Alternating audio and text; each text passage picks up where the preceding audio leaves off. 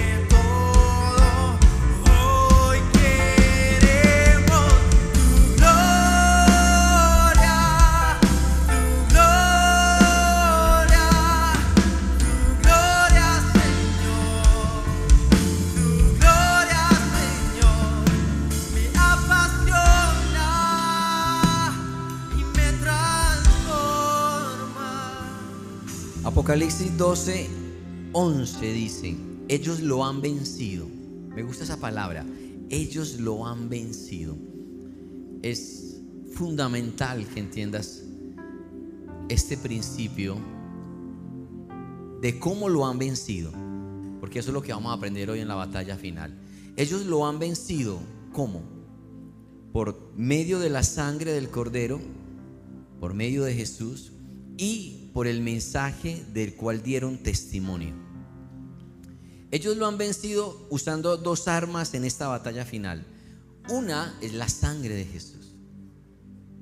Podemos enfrentarnos a nuestro enemigo solo porque Jesús ya lo venció en la cruz. Es la única manera de presentarnos en la guerra, porque Jesús ya venció y lo venció por medio de la sangre que él derramó en el, madero. Y esa sangre es la que nos posiciona y nos califica para vencer a nuestro enemigo. ¿Y qué fue lo que la sangre de Jesús conquistó para ti y para mí? Bueno, primero recibimos perdón de pecados. Primera de Juan 1.7 dice, y la sangre de Jesús nos limpia de todo pecado. Esta es una victoria que obtuvo Jesús para liberarnos de todo pecado. Familia, escúchame, de todo pecado. Es que usted no sabe lo que yo hice en el pasado. La sangre de Jesús te limpia de todo pecado. Es que yo practiqué esto, es que yo cometí esto, es que yo fui así. De todo pecado. Si tú te humillas, la sangre de Jesús te limpia de todo pecado.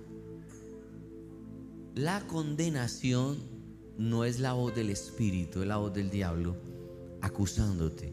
Porque si tú comprendes este principio, la sangre de Jesús te limpia de todo pecado. No dice limpió, no dice limpiará, no dice te limpia. ¿Qué está diciendo? Bueno, vamos a fallar en la otra semana, vamos a equivocarnos este mes, ahorita, mañana, y la misma sangre que te limpió ayer, te limpia hoy y te limpia mañana y te limpia por siempre, porque la sangre de Jesús nos limpia de todo pecado. Dos, la sangre de Jesús nos justifica. Eso es tan importante que lo comprendas. Somos considerados justos delante de Dios. Somos considerados justos a los ojos de Dios y a los ojos del reino de las tinieblas. Comprende eso. Somos justificados. Cuando tú estás orando y te presentas delante de Dios en oración, Padre, yo te pido por mi casa, y Dios está escuchando la oración, Él cuando te mira, ve a Jesús en ti. Y dice el Padre, ah, pero es que es uno de mis hijos. Él es justo.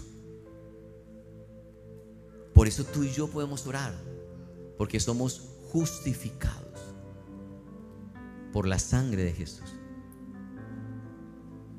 Dice Romanos 5:9, y ahora que hemos sido justificados por su sangre, por medio del seremos salvados del castigo de Dios.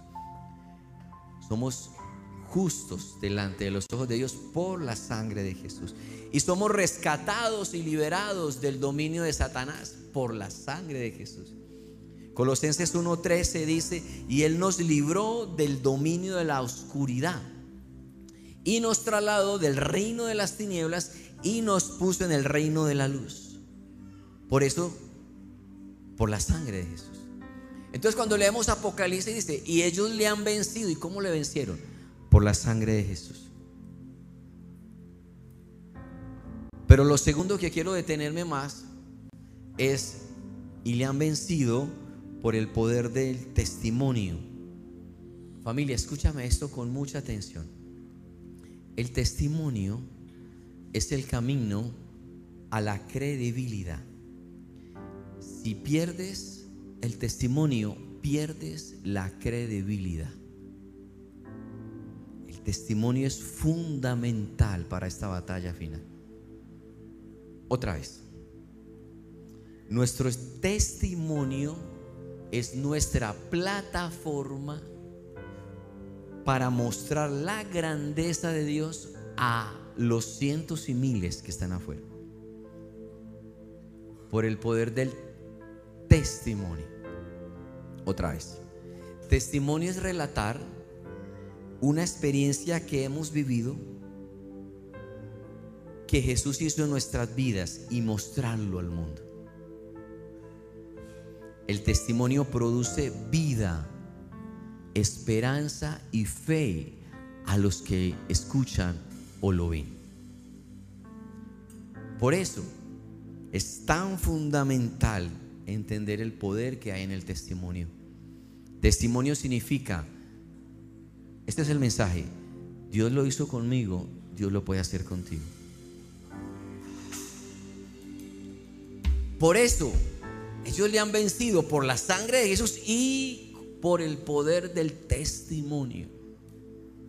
Si perdemos el testimonio, perdemos credibilidad.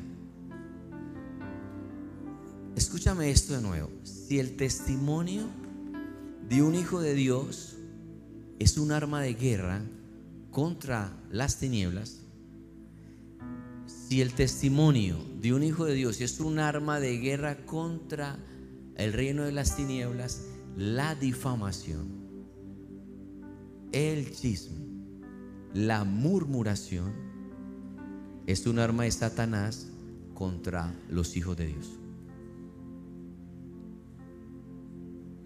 Y por mucho tiempo, Satanás ha usado o ha intentado destruir el testimonio de los hombres y mujeres de Dios. Porque sabe que si daña la credibilidad de ese líder, bloquea el impacto que ese líder puede producir a cientos de personas. Los fariseos fueron usados por Satanás para dañar la credibilidad de Jesús. Cuando en Mateo 12, 24, pero al oírlo los fariseos dijeron, este no expulsa a los demonios, sino por medio de Belcebú, príncipe de los demonios. Estaban los fariseos debilitando la credibilidad de Jesús, atribuyéndole el poder de Satanás a las obras que él hacía. Con estas men- mentiras, los fariseos, llenos de celos, llenos de envidia, eran blanco fácil para ser manipulados por demonios y empezar a calumniar, difamar, criticar, juzgar, señalar a Jesús. Y la calumnia venía de los fariseos. Escúchame, esta última batalla final, la batalla no está afuera, está adentro. La calumnia venía de los fariseos que profesaban amar a Dios. Pero estos mismos fariseos eran los que estaban calumniando a Jesús. Es un ataque demoníaco. Porque el enemigo sabe que si destruye la credibilidad de los hombres, mujeres de Dios, de los líderes, los perdidos no van a querer escuchar el mensaje de salvación. Familia, ¿me están oyendo con los oídos espirituales? Esto es un tema que es un arma de guerra al enemigo y también es un arma para nosotros si tenemos y cuidamos nuestro testimonio. El enemigo usa la difamación y la crítica y usa personas y esas personas se sienten más espirituales y más santos que los demás. Y es el mismo método que ha usado desde entonces. Porque él no ve otra manera de destruir la credibilidad del testimonio, sino a través de la crítica. Familia, a medida que la iglesia vaya creciendo, esto va a ser un arma que él va a sacar. Porque él dice, no me queda otra manera más que de calumniar a los líderes o a la familia de la fe a través de chismes o críticas. Y esto es algo que es una batalla, es la batalla final. ¿Y cómo tú detienes la difamación? ¿Sabes cómo? Con tu buen testimonio, con tus buenos frutos. Vas a neutralizar esa manera demoníaca que usan algunos para detener el avance del reino. Familia, yo he aprendido en mis años de servirle al Señor que yo no me defiendo. Dejo que Dios lo haga. Porque sería necio de mi parte tratar de que entiendan lo que están haciendo. Entonces yo dejo que Dios lo haga.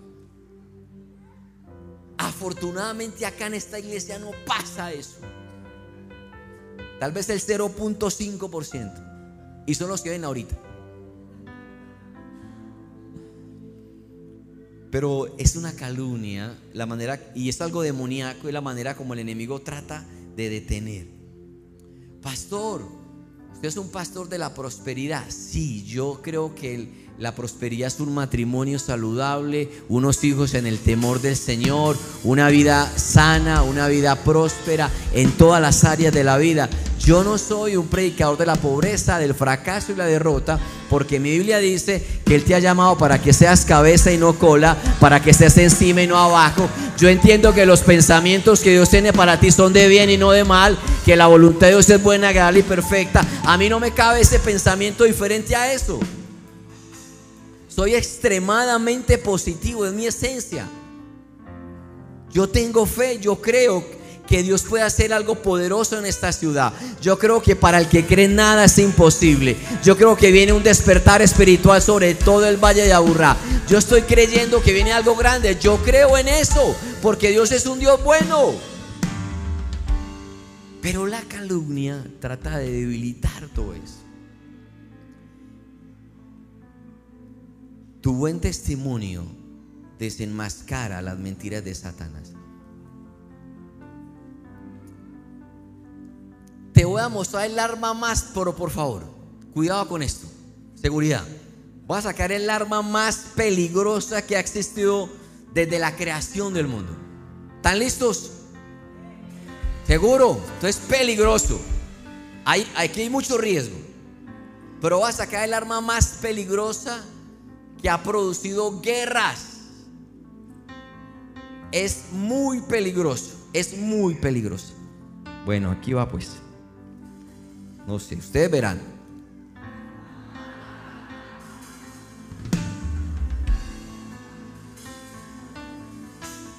No se confunda, es muy peligrosa. Es muy peligrosa. Esta arma es muy, muy letal. Santiago 3:9 dice, con la lengua bendecimos a nuestro Señor y Padre y con ella maldecimos a las personas creadas a la imagen de Dios. Dice Santiago, de una misma boca sale bendición y maldición. Hermanos míos, esto no debe ser así. ¿Puede acaso brotar de una misma fuente agua dulce agua salada? La lengua. ¿Cómo dañamos el testimonio de alguien? Con la lengua. Es muy peligroso. Porque cuando tú debilitas la imagen de un líder y luego lo ves y dices, lo ves ya distinto. Porque alguien puso una contaminación allí. Pecados de la lengua, chismes, mentiras, calumnias, críticas, insultos, sarcasmo, ridiculizar a otros. En la Biblia está llena de advertencias, más de 60 veces. La Biblia habla acerca de los pecados de la lengua. Y Jesús nos hizo una advertencia directa. Mateo 12, 36. Pero yo les digo que en el día del juicio todos tendrán que dar cuenta de toda palabra ociosa que hayan pronunciado. Es un tema serio, porque por tus palabras se te absolverá y por tus palabras se te condenará. Debemos erradicar de nuestra manera de hablar toda palabra pecaminosa que destruya a alguien. Es algo en lo cual tenemos que empezar a pensar cómo me estoy o cómo estoy hablando. En la guerra espiritual es posible que no hayas visto victorias totales porque tal vez es posible que tengamos pecados de la lengua. Esta batalla final no es una batalla externa, es una batalla interna. ¿Qué es el chisme? Consiste en diseminar información desfavorable acerca de alguien. Cuénteme, cuénteme para que oremos. Esto es chisme. ¿Sabe lo que le pasó a él? Se dejaron. Chisme. El chisme alimenta nuestro ego pecaminoso. Especialmente cuando la información que estamos compartiendo es negativa, porque lo que está haciendo es destruyendo y te hace sentir que tú eres justo. Familia, esto es algo que hay que evitar. La pregunta es, ¿va a edificar o va a destruir lo que vas a decir? ¿Es para levantar a alguien o para destruirlo? ¿Qué es la calumnia? Consiste en declarar algo falso o malinterpretar algo acerca de una persona con el propósito de difamarla o dañar su reputación. ¿Viste en el carro que llegó? ¿De dónde habrá sacado ese dinero si él no tenía? Una calumnia. El objetivo es ese. Dañar su reputación. ¿Viste que se casó? Y apenas llevan dos meses. ¿Qué estarán escondiendo?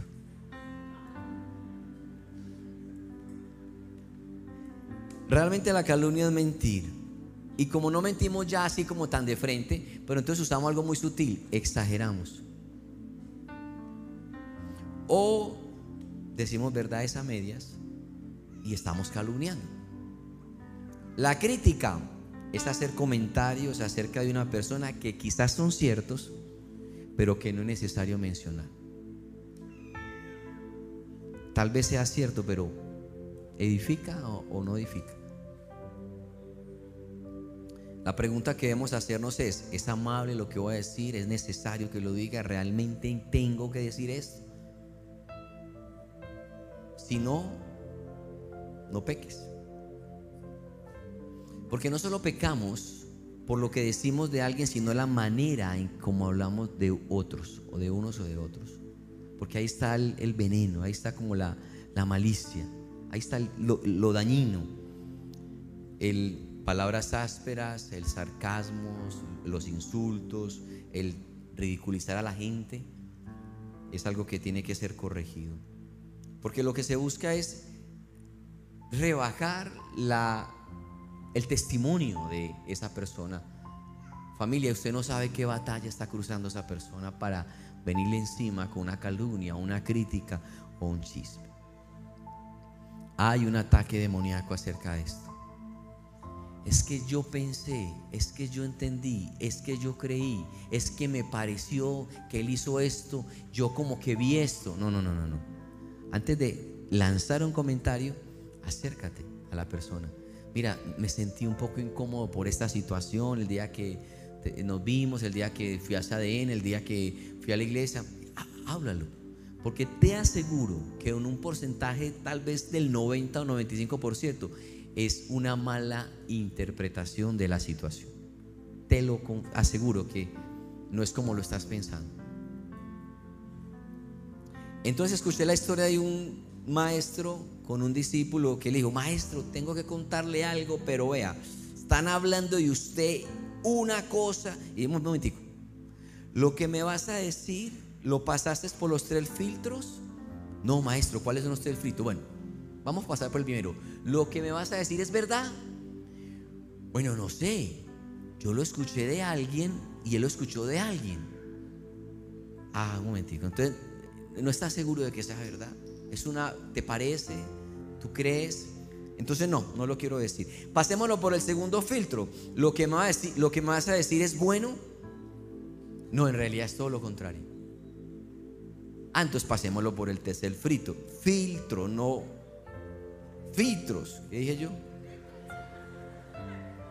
Bueno, bueno, bueno. Pasémoslo por el segundo filtro. Tercero. Lo que me vas a decir es necesario. O sea, es necesario yo saber eso. ¿Sabes? Que es muy importante que tú comprendas que tú tienes que guardar tus oídos también. Usted no puede ser el basurero de todo mundo o de toda persona que quiere decir una basura y usted, échele basura, échele basura, ¿no? Lo que me vas a decir es necesario, pues necesario, necesario, necesario. Pues no mucho, bueno, entonces hermano, si no es verdad, si no es bueno y no es necesario, no me interesa. Yo no quiero escuchar eso porque me contamina. Entonces tú tienes que ser así de radical. Venga, usted lo que me va a decir esto es, bueno, edifica. No, no, no, no, es para... No, no, no me interesa.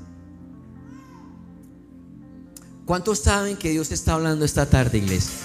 Dale un aplauso al Señor, por favor.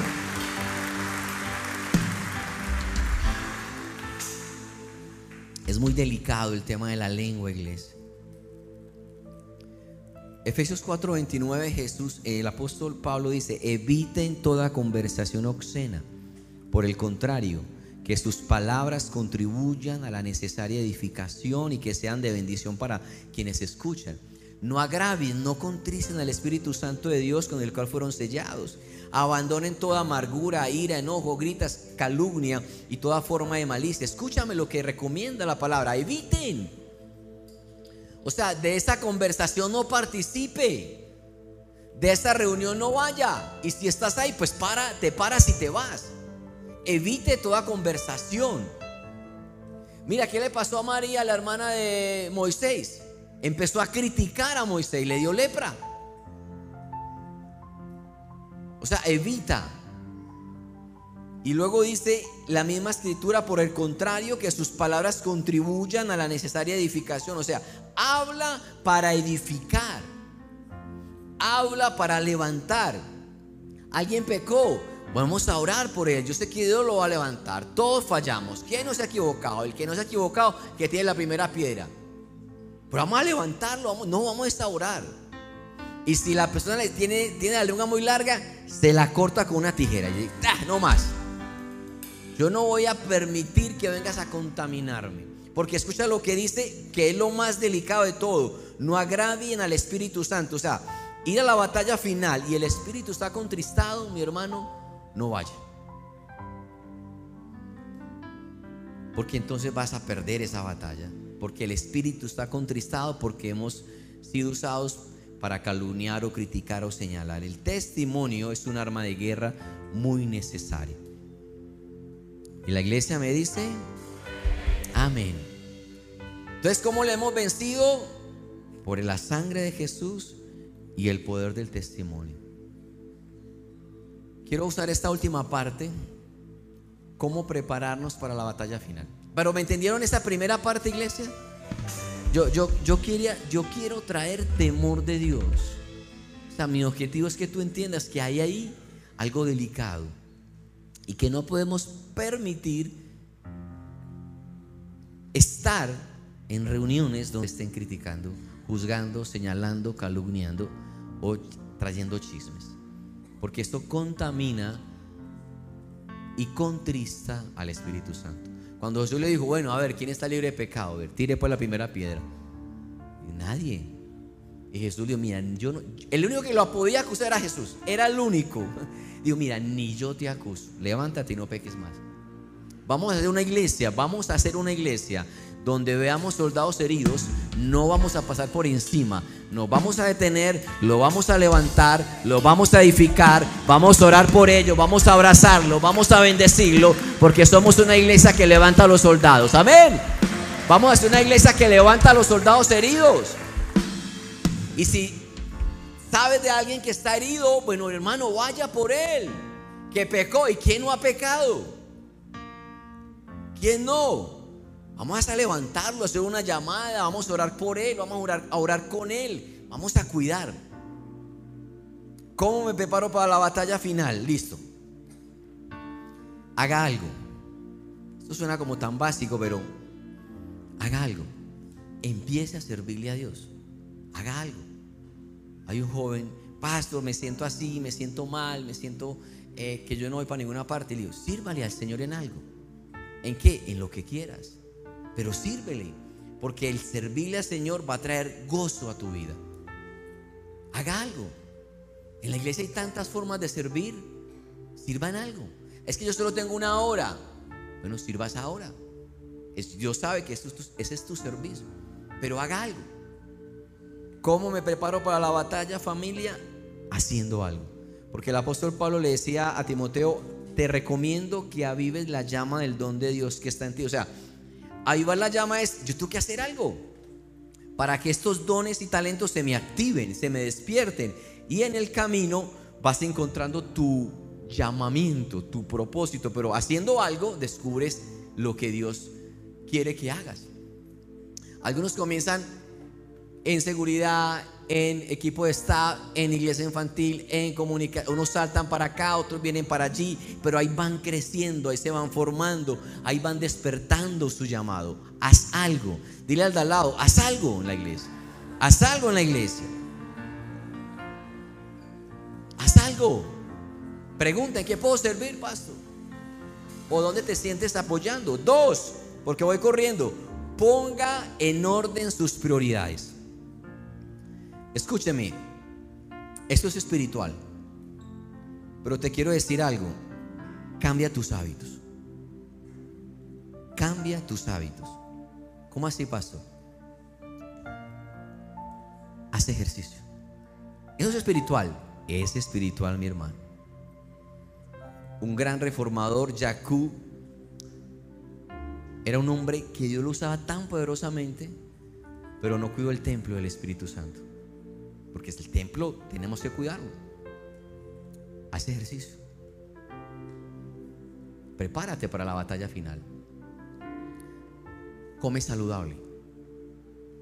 Porque este gran reformador Jacú murió a los 44 años porque salía de las cruzadas a comer hamburguesas de 2 kilos con Coca-Cola, con papitas. Bueno, las papitas de Leo son las únicas que se pueden comer en esta iglesia, pero el resto no. Y sabes algo, ay, tenemos otras papitas eh, acá en el lugar donde estás Tiene y Paulina. Son las únicas porque son de bendición. Pero familia, come saludable. Te recomiendo toda una fórmula pequeñita. Hazte un batido en las mañanas de verduras y frutas y es una licuadora y tomas un vaso de eso. Eso es energía en tu cuerpo. Un batido. Métale a eso todo lo verde que usted quiera. Y se lo toma. Y sabe rico. Y, te energiza tu cuerpo. Pero, pero, pero, pero cambia tus hábitos. Familia, para la batalla final, fortalece tu matrimonio.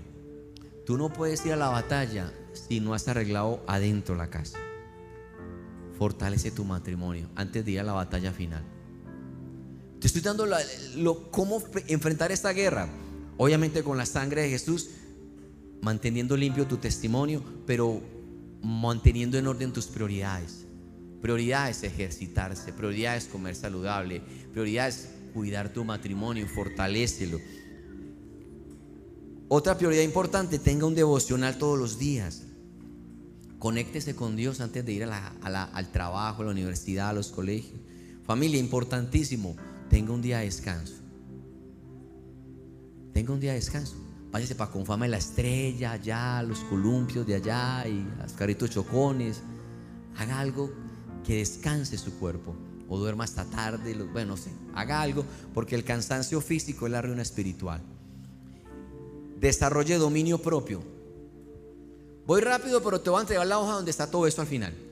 Desarrolle dominio propio. Eh, pastor, yo abro el paquete de galletas que tiene 200 galletas y pruebo una y no paro. Ojo, usted sí puede parar. Usted sí puede parar. Usted tiene que desarrollar dominio propio, templanza, que significa poder controlado. Usted sí puede parar. Es que no puede ver una escoba con falda porque se tira. Usted sí puede parar. Usted tiene al Espíritu Santo dentro de usted que le puede dar el dominio propio para cuidar su testimonio y cuidar el templo del Espíritu Santo. O sea, usted sí tiene dominio propio, desarrollelo. Lleve una vida de compromiso. Proverbios 13, 4 dice, el perezoso ambiciona y nada consigue, el diligente ve cumplidos sus deseos. O sea, sea diligente en lo que hace. Sea el primero en llegar. O sea, cuide su testimonio. ¿Cómo, pastor, recomiéndeme a alguien de la iglesia que sea cristiano porque uno, va, uno sabe que va bien? Y luego recomiendo a alguien, pastor, llega tarde. Antes de que sean las seis ya empacó. Le pedí que si me podía ayudar una horita más, que no, que no podía. Y ahí me dio una pena. Porque así no es. No, ¿y por qué llegaste? No, me quedé intercediendo. No, no, no, no, no, no, no. Le estamos pagando para que llegue a las 8. Está contratado. No, hermano, estaba ayun- No, no, no, no, no me venga con esos cuentos. Tiene que ser diligente en sus responsabilidades. Cuide su testimonio. Que cuando llegues a la empresa, el jefe diga, necesito 20 de estos. ¿Dónde hay? Llame a la iglesia SOS. Todos son de la misma línea. Diligentes, esforzados, trabajadores, comprometidos, responsables. Tenga una vida de compromiso. Quinto, busque la paz. Familia, haga lo que tenga que hacer, pero busque la paz. Yo te digo algo, te voy a contar una debilidad personal. Sufro y lloro cuando pierdo una relación. Trato de recuperarla. Porque a veces es malos entendidos, yo pensé, yo creí, y yo sufro tanto cuando pierdo una relación. Yo valoro tanto la- las relaciones lejísimos de lo que pueda representar el dinero. Alguien, yo hice un negocio hace muchos años ya, ¿no? Y le entregué un carro y no me lo pagó. Y sabes que se va, ¿sabe qué? No me lo pague. Pero mantengamos la relación. No es que va a hacer negocios conmigo y va a hacer eso. No, no, no, no. Pero lo que quiero decir es que para mí va por encima la relación que el dinero. Y sufro mucho. ¿Qué debes de hacer? Busca la paz. Acércate a la persona. Mira, siento que hay como algo. Quisiera pedirte perdón si hice algo, si te incomodé en algún momento, si alguna reacción mía te lastimó. Mira, perdóname. No, es que usted hizo, dijo este comentario, que usted no sé qué. Ay, hermano, perdóname, tal vez lo hice, fui imprudente, eh, no era mi intención. Y si te lastimé, perdóname. Busca la paz. Y por último, lleva una vida de santidad. Y por último, último, lleva una vida de obediencia. Sé obediente. Quiero que le des el aplauso al Señor, iglesia. Ponte sobre tus pies, por favor. Equipo staff, por favor, entregue las hojas. Pensé que no iba a alcanzar, pero sí, sí nos dio. Quiero darte un- una promesa en esta batalla final, que es la promesa que está en Deuteronomio 28. En esta escritura está todo lo que Dios quiere bendecir a su iglesia. Familia, en la otra hoja están los puntos que acabamos de mencionar hoy. Quiero que te lo lleves para la casa y lo revises y los corrijas y los evalúes. Pero quiero, deseo que tú puedas entender esta escritura de, de Deuteronomio 28, donde dice, yo leo el 1 y usted lean el 2. ¿Ya lo tienen todos? Re- rápido, rápido, equipo está. Solo quiero que lo declares con tu, con tu boca, porque en tu boca hay el poder de la vida y de la muerte. ¿Ya todos están? ¿Falta alguien? Ok, estamos. Yo leo el versículo 1, tú lees el 2, ¿ok? Leo yo el 1 y tú el 2. Si realmente te escuchas al Señor tu Dios y cumples fielmente todos estos mandamientos que hoy te ordeno, el Señor tu Dios te pondrá por encima de todas las naciones de la tierra. Si obedeces al Señor, léanlo.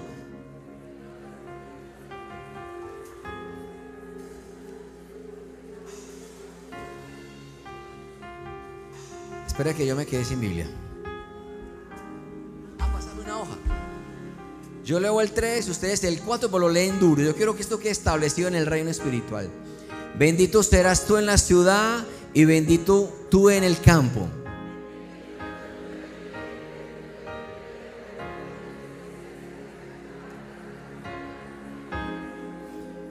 Bendita será tu canasta y tu arteza de amasar. Jehová derrotará a tus enemigos que se levanten contra ti. Por un camino saldrán contra ti y por siete caminos subirán delante de ti.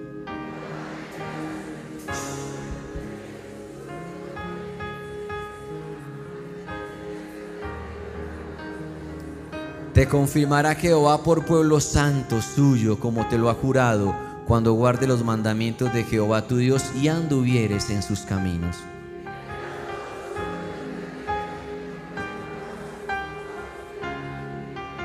Y te hará Jehová sobreabundar en bienes, en el fruto de tu vientre, en el fruto de tu bestia, en el fruto de tu tierra, en el país que Jehová juró a tus padres que te había de dar.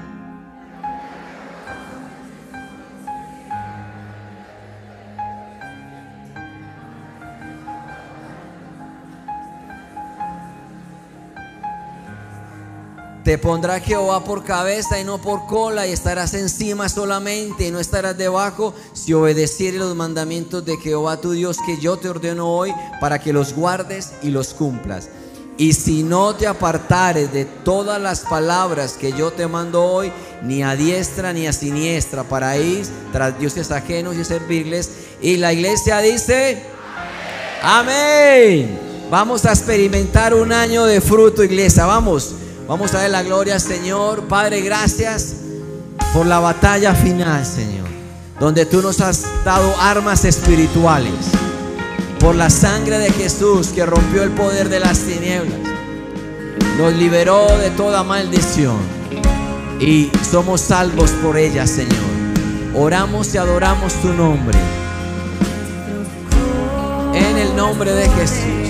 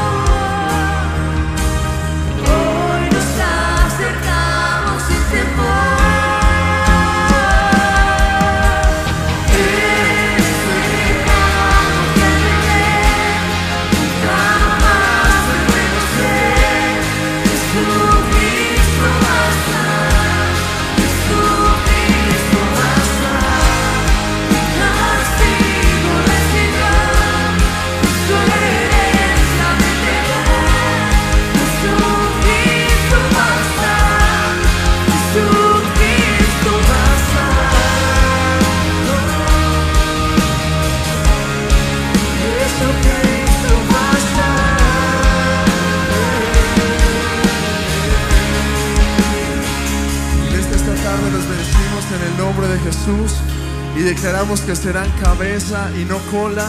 Declaramos que hoy tienen la victoria antes que la victoria. Declaramos que los cielos se abren sobre sus vidas. Les bendecimos en el nombre de Cristo Jesús. Amén y amén. Dale un aplauso al Señor. Muchas bendiciones.